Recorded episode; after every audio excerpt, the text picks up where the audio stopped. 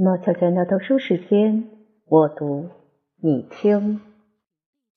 我在春天里所见到的这幅画，通常叫做《春天》。b e r s o n 在佛罗伦萨画家论里译作“爱神的国度”，似乎比较恰当些。画的趣味中心很显然的在爱神。从构图看，他不但站在中心。而且站的水平线也比旁人都高一层，旁人背后都是巨树，只有他背后是一座杂树丛生的土丘。土丘四围有一半圆形的空隙，好像是一道光圈围着他的头，因此他的头部在全部光线的焦点。同时，因为土丘阴影的反衬。他的面部越显得光亮，在他头上飞着的科比德也容易把视线引到他的方向去。其次，就情感方面说，他是图中最严肃的一位，只有他一个人衣冠最整齐、最规矩，只有他一个人孑然独立、一众不即不离的神情。他低着头，伸起右手。眼睛向着他自己的心里看，仿佛猛然听到一种玄奥的启示，举手表示惊奇，同时告诫人肃静无华，细心体会一下启示的意蕴。就全图说，他表现一个勇武队，运动的方向他是由右而左，开路先锋是水星神，左手支腰，右手高举。指着空中一个让我们猜测的什么东西，视线很沉着的望着所指的方向。这一点不可琢磨的意蕴，令我们想象到此外还有一个更高远的世界。意大利画家向来是斩钉截铁的明显，像这幅画的神秘色彩是不多见的。水星神之后，接着就是三美神。就意象说，就画法说，他们都是很古典的，像他们的衣裳，他们整个的是透明的、轻盈的、悠闲的，手牵着手，面对着面，他们在爱神面前像举行宗教仪式似的缓步舞蹈。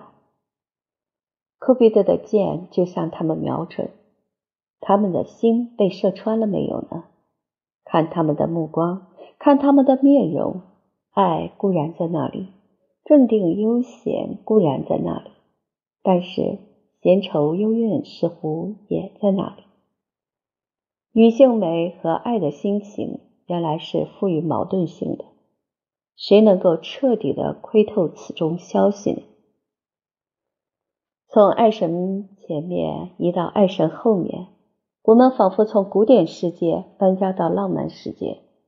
在前面，我们觉到仙境的超脱；在后面，我们又回到人间的执着了。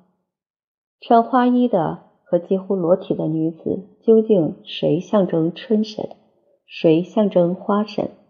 学者的意见不一致。最后的男孩象征西风，则继承定论。把穿花衣的看作春神，似乎比较合理。花神被冷酷的西风两手揪住，一方面回头向残暴者瞪着惊慌的眼求饶，一方面用双手揪住春神求卫护。这是一场剧烈的挣扎，线条的运动、颜面的表情、服装的颜色，都表现出一种狂放不可节制的生气在那里动荡。不说别的。连着右脚的树干也是弯曲的，不像左边的树那样雅风趣静的挺立着。这里我们觉到很浓厚的浪漫风味，和右边的静穆的古典风味成一个很鲜明的反衬。这幅画向来被看作寓言，它的寓意究竟是什么呢？老实说，我想来想去。不能把全图的九个是相关、似不相关的人物串联成一个整体。我有两个疑点：第一，我不明了爱神前面的水星神和三美神在图中有何意义。第二，我怀疑春神和花神近于重复。我看到这幅画，就联想到画在 c o n s e r t 壁上的另一幅意大利画。那幅画是死的胜利，这幅画不可以叫做生的胜利吗？天神的信使，水星神。领导生命的最珍贵的美、春、爱，向无中的大陆上迈步前进。自然生命的仇敌西风在后面追捕，他们仍旧是勇往直前。这是不是这幅画的寓意呢？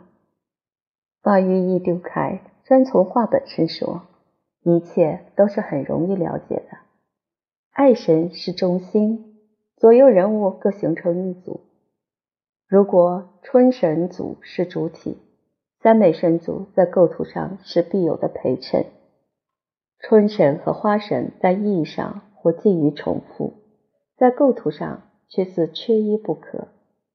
一则浓妆与半裸成反衬，一则右边多一行起，和左边相对称，不致嫌轻重悬殊。依我想，波提切利不是一个文人画家。构图的匀称和谐，在他的心中，也许比各部意义的贯穿还更为重要。我们看这幅画，似乎也应着重他在第一眼所显现出来的运动的节奏和构造的和谐。意义固然也很重要，但是要放在第二层。我所见到的偏重意义和情调方面，因为我既然要忠实的写自己的感想。